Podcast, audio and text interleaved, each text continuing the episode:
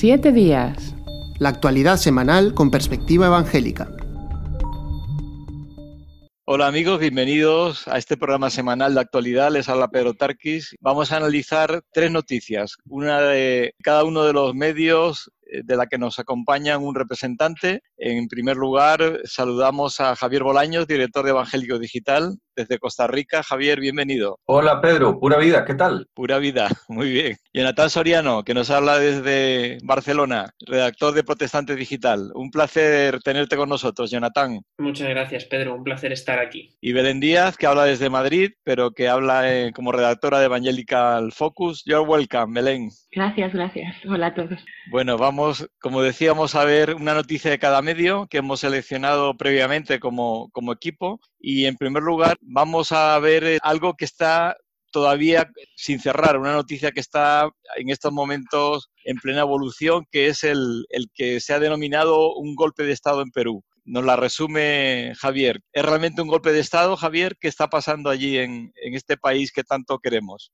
Pues eh, para resumir un poco los hechos, eh, tenemos que remontarnos a la noche del pasado lunes 30 de septiembre, que se convirtió en un nuevo capítulo de la crisis e inestabilidad política que en realidad han marcado a Perú en los últimos años. Esa noche el presidente Martín Vizcarra anunció la disolución del Congreso y a su vez el Congreso suspendió al mandatario y nombró e incluso juramentó a Mercedes Araoz como presidente interina. Al día siguiente, la curiosidad fue que el Perú amaneció con dos presidentes. Para entender las razones del, mandatario Vizcarra, tendríamos que decir que en realidad se trató de la imposibilidad de él de impulsar una agenda legislativa ante la oposición, lo que lo llevó a tomar la decisión de disolver el Congreso en una medida que, como tú decías, Pedro, muchos han calificado como un legítimo golpe de Estado.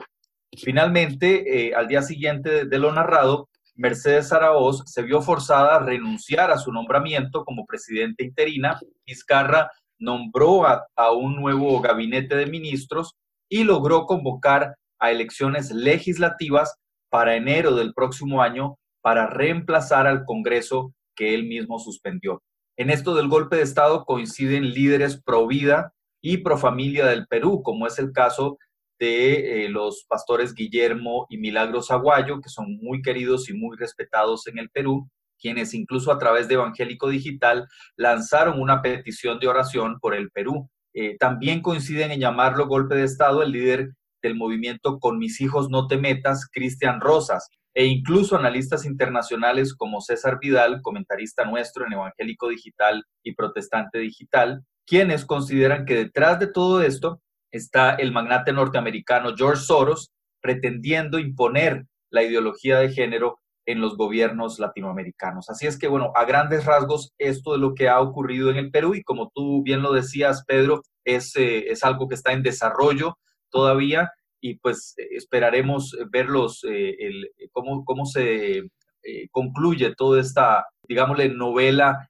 peruana en los próximos meses. Una situación que recuerda un poco a la de Venezuela con Maduro, ¿no? Con dos poderes ahí que se deslegitiman el, uno al otro. ¿Qué pensáis, Belén y Jonathan, de, esta situación? Bueno, yo cuando estaba leyendo la noticia pensaba, lo primero que me venía a la cabeza es como que en todas partes cuecen habas, ¿no? Obviamente lo que ha pasado en Perú es más grande, problemático, más conflictivo de lo que puede pasar, lo que está pasando en España, pero al final hay agitación política en, en todas partes. Y por desgracia, ¿no? O sea, al final, no sé, me hacía pensar un poco en que a pesar de, de todo eso, tenemos que seguir ahí, ¿no?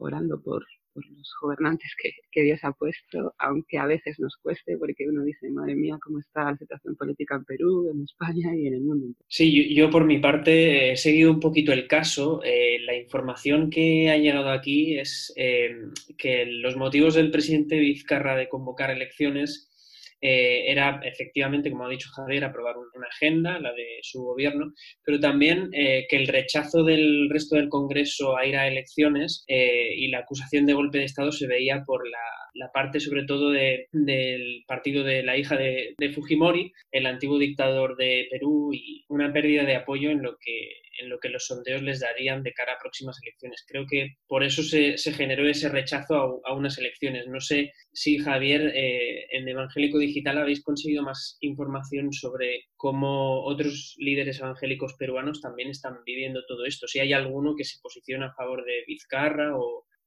ve bien eh, lo, que, lo que está pasando. Bueno, dentro de las fuentes que, que, estamos consultando en Evangélico Digital, lo cierto es que la mayoría de, los líderes eh, cristianos evangélicos peruanos eh, más bien están favoreciendo la posición del, Congreso. Eh, incluso el presidente del Congreso, Olachea, es, es un cristiano evangélico, defensor de la vida y, defensor de la familia. Así es que, sobre todo, el, digamos que em, lo que le achacan a Vizcarra es el llevar adelante justamente la agenda de la ideología de género el querer, el querer imponer, por ejemplo, eh, una, un currículum eh, a nivel de las escuelas públicas que justamente promueve toda la temática de la ideología de género, este, que avanza sobre todo el tema LGBT, lo de, la, imposición a, a, los, a los niños, a los muchachos de la temática LGBT. Entonces, por supuesto que todo el liderazgo evangélico peruano se opone a eso y por ende pues se opone al presidente Vizcarra y a las políticas que quiere impulsar su gobierno, incluso este, llaman a, a, elecciones anticipadas, pretenden que haya elecciones anticipadas en Perú para cambiar al gobierno de Vizcarra y colocar en, en el poder algún gobierno que más bien sea pro vida y pro familia. Decía antes Belén, todas partes cuestionabas. No sé si este refrán se dice de la misma forma allí en Latinoamérica, Javier. Eh, se entiende, aunque tal vez no, no en ese mismo, en esas mismas eh, palabras. Por ejemplo, en Latinoamérica no usamos mucho la palabra cuecen, ¿no? Para cocinar. Donde sí cuecenabas también, como se diga en Hong Kong, es el conflicto que tenemos allí que arrastra desde hace meses y que ha seguido Protestante Digital y en concreto Jonathan Soriano con personas involucradas directamente en, esta, ciudad. ¿Qué, está pasando en Hong Kong? Pues sí, Pedro, como has dicho, la ciudad de Hong Kong sigue siendo escenario de continuas protestas que en las últimas semanas han adquirido un carácter de enfrentamiento violento entre policía y manifestantes. Eh, es necesario que recordemos que a principios de junio eh, el anuncio por parte del gobierno regional de un proyecto de ley para permitir la extradición de presos desde Hong Kong hasta el resto de China, desencadenó estas protestas multitudinarias, pero que en su origen eh, tenían la forma de largas marchas eh, pacíficas por las calles de la ciudad. Muchos estudiantes cristianos apoyan el movimiento porque creen injustas y ridículas las razones por las que el gobierno quiere aprobar el proyecto de ley. Nos decía entonces, a principios de junio, el líder de la comunidad de estudiantes evangélicos de Hong Kong, Barry Cheung, a quien entrevistamos entonces en Protestante Digital. ¿Qué ha pasado? Que con el paso de las semanas eh, y el aumento de la represión policial, pues esto ha hecho que las protestas hayan degenerado en una confrontación eh, puramente violenta. Los manifestantes reclaman ahora ya no solamente que se derogue este proyecto de ley de extradición, sino también que se forme una comisión de investigación sobre la brutalidad policial, y también eh, piden al gobierno eliminar el calificativo oficial de alborotadores en referencia a los manifestantes que participaron en aquellas primeras marchas pacíficas de junio. También piden amnistía para todos los detenidos que, ha habido hasta ahora. Eh, como decíamos, la retirada definitiva del proyecto de ley y lo más importante, y esto es algo que nos recuerda a la revolución del paraguas que tuvo lugar hace unos años en la misma ciudad, el sufragio universal y es que aunque Hong Kong tiene un estatus de región especial administrativa, sigue dependiendo de China y del gobierno de Pekín para eh, determinar cuál es el candidato que hay que votar cuando hay elecciones. ¿Cómo están viviendo todo esto los evangélicos allí? Pues las iglesias protestantes en la ciudad no están siendo ajenas a esta situación. Hablando con Hiwo Han, que es un pastor anglicano, él decía que había recibido correos electrónicos pidiéndole que se mantuviese al margen de esta cuestión. Sin embargo, el compromiso de muchos evangélicos con las protestas es muy fuerte. Precisamente esta semana, eh, April Kwok, una joven miembro de una iglesia evangélica en la ciudad, nos decía en una entrevista en Protestante Digital que ahora es la, la mejor oportunidad para llevar el mensaje de esperanza de Cristo a la ciudad. Entre otras cosas, a lo largo de los cinco reportajes que hemos publicado en estos meses en Protestante Digital sobre la situación en Hong Kong, lo que hemos visto es que los cristianos de allí están pidiendo constantemente oración, sobre todo para que la Iglesia se mantenga unida, pero también para que las autoridades gestionen el conflicto con sabiduría. Una situación, desde luego, complicada y más cuando vemos el poder de China, ¿no? Tremendo, que es un, es un continente y, también la capacidad que tienen de, represión, ¿no? Realmente cuando, cuando toman medidas. Javier, desde Latinoamérica, quizás pilla un poco lejos, pero ¿cómo se ve toda esta situación de lo que está ocurriendo allí en, esa parte del mundo? Se, percibe lejano, efectivamente, Pedro. Se, se percibe lejano este, pues, todo lo que es el lejano oriente, de hecho, que así es como, como se le llama. Eh, pero por supuesto que los que estamos al tanto de las, de las noticias, eh, vemos lo que ocurre en Hong Kong como una situación muy interesante eh, desde el punto de vista sociopolítico, ¿no? O sea, estas manifestaciones masivas eh, de la población en las calles, pues queriendo legitimar su movimiento, por supuesto. Pero una de las cosas que a mí más me ha llamado de lo que ocurre en, en Hong Kong o de lo que ha venido ocurriendo en Hong Kong es, es este asunto de que los manifestantes que se lanzan a las calles, incluso en muchas ocasiones a enfrentarse con la policía que les tira estos chorros de agua y, en fin, se torna sumamente violento en, momentos, eh, como muchos son creyentes y entonces van por las calles y, han hecho como suyo eh, este famoso canto eh, cristiano, canta aleluya al Señor, canta aleluya al Señor. Eh, incluso he podido este, ver eh, videos por ahí en, YouTube y en Internet, en redes sociales, y, es algo realmente emotivo escuchar este, el, el, cántico, canta aleluya al Señor en medio de las manifestaciones ahí en Hong Kong. Belén, tú que además conoces y manejas información de internacional con frecuencia en relación a China, no sé cómo ves este, este aspecto del, la relación de China con las libertades y con los cristianos en, en especial, pero también con, con, el pueblo de Hong Kong. Cuando leo, pues, como decía ahora Javier, ¿no? la gran cobertura que desde Protestante Digital han hecho sobre todo este tema de Hong Kong, pienso mucho en eso, ¿no? en esa dualidad. ¿no? Por una en Hong Kong la gente está pudiendo salir a la calle, está pudiendo manifestarse, dar libremente su opinión. Bueno, obviamente hay agresiones y eso, pero sin embargo eh, conviven con que en cierta manera dependen, ¿no? Como hablamos antes de China, China un país en el que hemos sacado muchísimas noticias eh, y testimonios de personas allí, bueno, desde iglesias que, que cierran hasta pues misioneros que no, que no pueden hacer su trabajo obviamente bien. Estos días yo cuando leía de Hong Kong pensaba también en una noticia que sacamos, yo creo que fue como hace un año más o menos, de cómo en muchas iglesias eh, chinas habían prohibido el, el tener escuela dominical para, claro, para no, porque el gobierno chino piensa que adoctrinan a sus, a sus ciudadanos. A mí me parece muy interesante esa dicotomía, ¿no? Esa, cómo en Hong Kong conviven con eso, con, con el poder expresarse, por una parte, salir a la calle, con, obviamente, con las con las agresiones que tienen, pero al final pueden salir a la calle libremente, cristianos o no, y, de difícil solución, creo. Tan difícil que, que, no lo consiguen. Lo extraño es que todavía puedan seguir eh, luchando contra un gigante como China desde una ciudad, por mucho que tenga poder económico, pues es una ciudad eh, pequeña contra el poder de, de China. Hablando de libertades y de poderes, vamos a la tercera noticia, que tiene que ver con, con, esa lucha y ese conflicto que hay a nivel mundial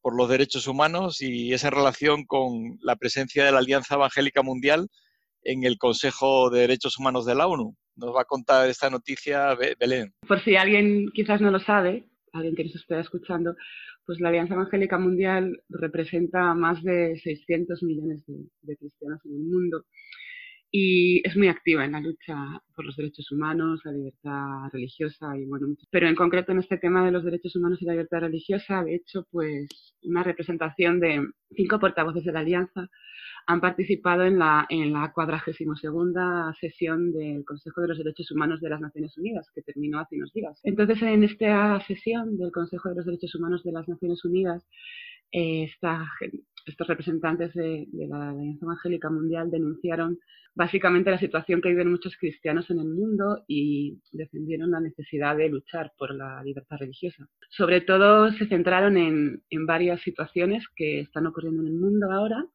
que son realmente pues muy conflictivas. Hablaron de, por ejemplo, el gobierno de Nepal, que actualmente criminaliza cualquier actividad religiosa que se intente llevar a cabo en ese país. También denunciaron cómo ha aumentado exponencialmente pues, un discurso de odio y una exclusión hacia cualquier minoría religiosa, hacia los inmigrantes, en países que en principio parecen tan distintos, pero que por desgracia les une esa, esa exclusión y ese discurso de odio como son Estados Unidos o la India. También denunciaron que esto hemos, hemos hablado bastante de ello tanto en, Evangelical Focus como también sé que lo han hecho en, en Digital, pues toda la campaña que está haciendo el gobierno de Argelia, una campaña muy agresiva, incluso a veces violenta, de cierre de iglesias ahí en Argelia. Y por último también eh, quisieron poner el foco en la lucha que se está teniendo ahora por mantener una paz en la República Centroafricana, que es una paz muy frágil, que todavía pues eh, las víctimas de, de la guerra que ha habido allí, bueno, el odio entre, entre etnias pues es todavía complicado y, al final pues quien se lleva la peor parte son, son los cristianos. Entonces, estos cinco portavoces de la Alianza Evangélica Mundial que pudieron acudir al Consejo de los Derechos Humanos de las Naciones Unidas, básicamente lo que, lo que pidieron a los líderes mundiales, a todos los líderes mundiales, es que tenían que hablar con mayor firmeza y mayor contundencia sobre en contra, ¿no? En contra de este discurso de odio y exclusión que, por desgracia, cada vez más crece más en el mundo y abogar por unas sociedades en las que sean más que sean más pacíficas y, más inclusivas. De hecho, nosotros en Evangelical Focus unos días durante eh, cuando fue la durante el tiempo porque fueron tres semanas lo que duró esta, este Consejo de los Derechos Humanos de las Naciones Unidas hablamos con uno de los portavoces que es el eh, Wissam Al-Falabi y él comentaba, ¿no? Él decía lo importante que es, eh, ellos se lo habían pedido a los líderes políticos que, lucharan con firmeza contra, contra este discurso de odio, pero él también decía lo importante que es para nosotros como cristianos, pues que estamos llamados a, a eso, a ser pacificadores lo primero y también a, dar voz a quien no la tiene, que nuestros hermanos y hermanas cristianas de esos países no tienen la posibilidad.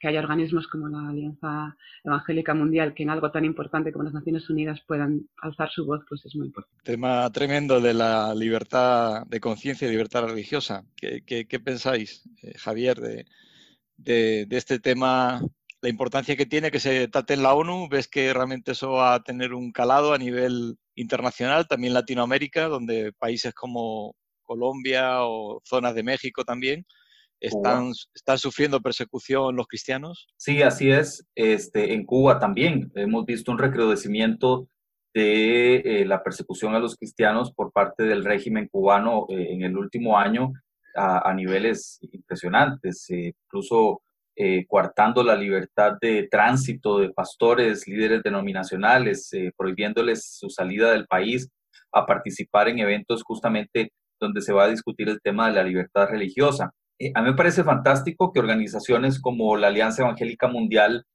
tengan acceso a organismos internacionales como la ONU, como el Consejo de Derechos Humanos de la ONU. ahora sí, habría que ver qué tan efectivo es la ONU o qué tan efectiva es la ONU eh, en, lograr pues, hacer que, estos gobiernos permitan la libertad religiosa de sus ciudadanos. Eh, me recuerda también el caso de la participación eh, este año en la Organización de Estados Americanos, la OEA, aunque digamos defendiendo otra causa, la causa de la vida y de la familia, este, no tanto la libertad religiosa o la persecución a los cristianos, como es el caso que mencionaba Belén, pero sí ante la OEA, ante la Asamblea General de la OEA, Incluso estuvimos presentes, eh, Evangélico Digital, cubriendo la participación de organismos como el Congreso Iberoamericano por la Vida y la Familia, defendiendo la causa justamente de la vida y, de la familia. Lo cierto es que la persecución a los cristianos en todo el mundo ha aumentado en el último año. En Evangélico Digital este, eh, informábamos cómo eh, Puertas Abiertas, esta organización que lucha por la defensa de los cristianos en todo el mundo, decía que uno de cada nueve creyentes experimentó niveles altos de persecución durante el último año en comparación con uno de cada 12 hace un año. Esto según la lista mundial de la persecución 2019 de este año que publica esa, esa organización eh, Puertas Abiertas. Así es que, como dicen ustedes allá en España, enhorabuena para, para la Alianza Evangélica Mundial eh, y para estos organismos eh, cristianos que están acudiendo a las grandes organizaciones mundiales como la ONU, como la OEA, a defender sus causas. Plantea un tema interesante que es la, decir, la, la presencia institucional en grandes organizaciones con la interrogante de hasta qué punto eso va a ser efectivo y después la lucha cuando se hace más cara a cara, como es la OEA, donde se generan leyes que sí que van a afectar a, la libertad de los países. Eh, ¿Tú cómo ves, Jonathan, qué responderías a, esta, a este dilema? Yo estoy de acuerdo con, con Javier en que es una buena noticia y que es una noticia a la que se le debe dar la enhorabuena, pero creo que plantea un par de peligros. El primero es que todo quede sobre papel mojado, que quede en un tirón de orejas, ¿no? Eh, en la presencia de la UEA en, la reunión del Consejo de los Derechos Humanos de la ONU, simplemente mm, denunciando, pero que no vaya más allá, que no genere una respuesta práctica por parte de los gobiernos, por ejemplo, como citaba Belén, de Argelia, de India o incluso de Estados Unidos, eh, que hay que recordar que hace unos meses abandonó, el, Consejo de, los Derechos Humanos de la ONU. Eh, la, cara positiva de, esta moneda veo que también eh, se ha roto el tópico un poco de señalar siempre al, mismo perfil de país, ¿no? Países normalmente eh, eh, localizados en África, en Asia, en Oriente Medio, también se localiza a Estados Unidos en esta lista de la UEA, lo cual para mí es digno de una mención especial porque eso también pone una responsabilidad en nosotros, en, en, Occidente, a la hora de seguir velando por el cumplimiento de los derechos humanos de todos, no solamente de los que interesan, sino también en este caso de la libertad religiosa. Así que eh, veo importante esa mención de Estados Unidos en la lista y creo que debería ampliarse en próximas ocasiones a, otros países, tanto de Europa como de América del Norte, América Central. Sí, porque la, persecución, hay dos tipos de persecución, la, violenta, que ocurre sobre todo en países de, donde hay un fundamentalismo islámico, ¿no? donde realmente eh, incluso se castiga con, con la muerte o con penas graves de, cárcel para aquellos que se convierten al cristianismo, está prohibido, pero después también hay una persecución cultural en la que, en la que está involucrada ya no solo estos países integristas, sino también países donde hay un fundamentalismo, sea del tinte que sea, ¿no? Puede mm. ser en contra de, la cultura, en contra del, inmigrante. Es complicado también, ¿no? El, decir dónde empieza el delito de, odio en esta cultura y dónde, dónde empieza la, la discrepancia y la posibilidad de simplemente de, del choque de defender un, posicionamiento frente a otro. ¿Qué os parece? Lo dejo ahí abierto. No, yo, te, recojo el guante, Pedro. Sí, sí, es complicado, la verdad, porque eh, tú mismo lo decías, ¿no? Eh, casos de persecución eh, religiosa, que es el caso que estamos analizando, lo más habitual que nos viene a la mente es persecución del tipo islámica que decías o eh, intolerancia religiosa en países del sudeste asiático, donde la persecución se hace violenta. Pero bueno, por ejemplo, aquí en Europa, eh, y esto es un tema que hemos publicado en Protestante Digital en los últimos meses también, cada vez enfrentamos más ese laicismo que quiere dejar de banda el, hecho religioso, ¿no? que, que, le impide participar de la vida pública y eso también es una discriminación que creo que hay que señalar en, entidades como, como, la ONU. También lanzaros otra pregunta. En lo que hemos hablado, hablando de libertades, vemos que en Perú el, liderazgo evangélico se ha posicionado en favor de la democracia, entendiendo y luchando desde un punto de vista pacífico, pero presente para defender la libertad del pueblo. En Hong Kong también participando en favor de la libertad de, expresión. Eh, la Alianza Evangélica Mundial, la OEA, a favor del derecho a expresar las propias creencias. Sin embargo, en, los medios de comunicación eh, generalmente se tiende a presentar a los evangélicos como un lobby fundamentalista, en contra del que piensa diferente, como enemigos de la libertad. Es, curioso este contraste, ¿no? Que no digo que haya personajes concretos que puedan tener esa, esa visión, como ocurre en cualquier colectivo, pero la impresión que, yo tengo es que el, evangélico, el cristiano evangélico en general, lucha por la libertad de todos, incluido, por supuesto, por la de los propios cristianos. ¿O creéis que no? Y si no estáis de acuerdo, decirlo, no, no hay ningún problema. Yo, creo, eh, Pedro, que, la iglesia evangélica, eh, bueno, por lo menos en Latinoamérica, está llamando mucho la atención de los medios de comunicación, sobre todo por su involucramiento en la política. Eh, esto es lo que está ocurriendo en Latinoamérica. Pero ¿qué es lo que pasa? Que yo percibo que en general los medios de comunicación no entienden a la iglesia evangélica. O, vamos, vamos a incluirnos, o sea, y somos evangélicos, no nos entienden a los evangélicos, incluso muchas veces nos, nos tratan de evangelistas en vez de evangélicos, hasta el término lo confunden.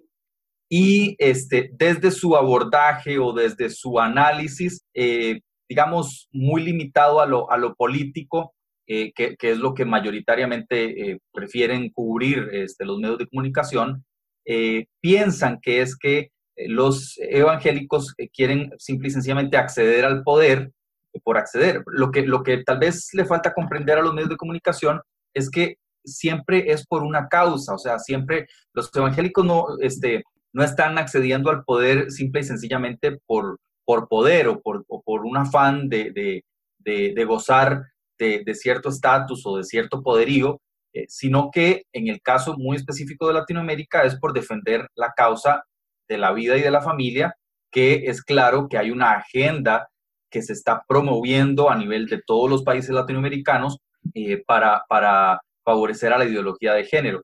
Así es que sí, es, es un fenómeno interesantísimo eh, que sí, le falta comprender a los medios de comunicación en general. Jonathan, ¿qué, te parece a ti en cuanto a este tema? Yo creo que hay una visión errónea por parte de los medios generalistas. Creo que mm, nos relacionan con una causa concreta, ¿no? con una agenda concreta. Y relacionan un poco lo que decía Javier, ¿no? Llegar al poder eh, por llegar, pero para querer imponer una agenda. Entonces yo lo que estoy viendo en Hong Kong eh, en estos últimos meses es muy interesante porque eh, las personas con las que he hablado allí son de diferentes tradiciones cristianas, son incluso de diferentes ideologías. Eh, me comentaba también otra persona que en, su iglesia había tanto personas a favor del gobierno chino como a favor de, una posible o hipotética independencia de Hong Kong o más libertades pero convivían. Y creo que al final eh, el caso de Hong Kong puede servir de ejemplo en el sentido de que vemos a cristianos manifestándose en las calles, no simplemente por una agenda concreta como puede ser la libertad religiosa o eh, el derecho eh, a la libertad de conciencia o la vida y la familia, sino también están manifestándose por la libertad de los demás, están manifestándose con un espíritu de eh, beneficio colectivo. ¿no? Y creo que eso es una herencia que nos viene a nosotros los evangélicos de la Reforma Protestante y creo que eh, se debería potenciar más eh, en ese sentido. Sí, de hecho en España, ahora que está todo el jaleo este de la salida del cadáver de Franco, del, Escorial y el nacionalcatolicismo, si hubo alguien que se resistió al, al nacionalcatolicismo y al, a la tiranía del franquismo fue el protestantismo por, por conciencia, por el hecho de la libertad de culto a ejercer su libertad al margen de ideologías políticas. Volvemos con Belén. ¿Qué tal, Belén, tú cómo lo ves desde, la perspectiva internacional? ¿Tú crees que realmente el, evangélico de a pie participa en política, en la vida pública por convicción o porque esté afiliado a una determinada línea ideológica? En general, porque después siempre habrá casos concretos. Bueno, yo creo que en Europa, eh, sobre todo en ciertos países de Europa, quizás con con más tradición protestante están mucho más acostumbrados a, participar eh, en la vida política. De hecho, bueno, nosotros pues en Evangelical alguna vez hemos hecho en el pasado alguna serie sobre diferentes partidos eh, que son protestantes y que están en política de una manera normal y, son, y es algo normal para la sociedad y de esos países y yo creo que, que en ese caso por convicción eh, a todos los niveles. Es un poco lo que decía, lo que decía ahora Jonathan, de que, de que a veces, eh, muchas veces, la gente que de fuera piensa que es por una agenda concreta, pero en realidad es por defender las libertades en general y por incluso más allá, un poco lo que tú acabas de decir también, más allá de la ideología que tengas. De hecho, pues en Suiza, en Alemania, en otros países hay partidos políticos eh, que son protestantes eh, y que tienen ideologías muy distintas, ¿no? Y yo creo que eso es lo, a lo que lo que debería a lo que debería atender, ¿no? Eh, a lo, que debería ser. El Evangelio pide defender la libertad de, de cualquier persona, los derechos de, de cualquier persona. Entonces, Supongo que es una cuestión de tradición también. De, en España, por ejemplo, pues obviamente no, hay, no, hay, no tenemos esa tradición ni esa historia, más bien lo contrario, lo que hemos comentado antes un poco, ¿no? que incluso durante muchos, muchos años, durante toda una dictadura, pues eran perseguidos y silenciados. Eh, no somos del mundo, pero estamos en el mundo. Entonces eh, tenemos que ser esa luz ¿no? y esa sal. Y para poder ser esa esa luz y esa sal también tenemos que saber qué está pasando. Y también tenemos que mirar por encima de, nuestras, de nuestro pequeño mundo y ver, pues como lo que decía Jonathan, que están haciendo muchos cristianos en Hong Kong, ¿no? ver que hay muchas personas que no viven en libertad y salir a la calle y, y, hablar, defender su libertad, sean o no eh, cristianos. antes cuando decía Javier que además nos malinterpretan, yo creo que también es que nos interpretan desde una perspectiva católica. Catolicismo mm. Un Estado Vaticano que es un lobby mundial y quieren interpretar al mundo evangélico como si fuéramos un lobby mundial con un liderazgo mundial, cuando somos realmente un movimiento de red donde la gente se suma, se une, se desune o participa en aquello en lo que está convencido. No es imposible imponer ni marcar una línea salvo que la gente realmente se, se involucre porque crea en lo que se está haciendo. Y eso es lo que creo que le falta a los, a, los medios seculares por, por entender. Pedro, muy brevemente, añadir a, eso que, acabas de mencionar, que justamente acabamos de publicar en Evangélico Digital la noticia de que en la Amazonía brasileña los evangélicos ya son más que los católicos, según una reciente encuesta de eh, la compañía Datafola. Y justamente eh, el diario Fola de Sao Paulo, que es el, el que publica la encuesta, hace referencia al pastor Samuel Cámara, presidente de la Confederación de las Asambleas de Dios en Brasil. Y él lo que dice es justamente lo que tú acabas de mencionar. Dice él, no tenemos un cuartel general, un organismo centralizado e incluso hay movimientos autóctonos que son de las Asambleas de Dios y que están llegando el Evangelio y, y ayudas a los indígenas en la, en la Amazonía brasileña, por ejemplo. Pues me alegro de coincidir con él. Se nos acaba el tiempo. Muchísimas gracias. Eh, Javier Bolaño desde Costa Rica, Belén Díaz desde Madrid, Jonathan Soriano desde Barcelona. Siete días. La actualidad semanal con perspectiva evangélica.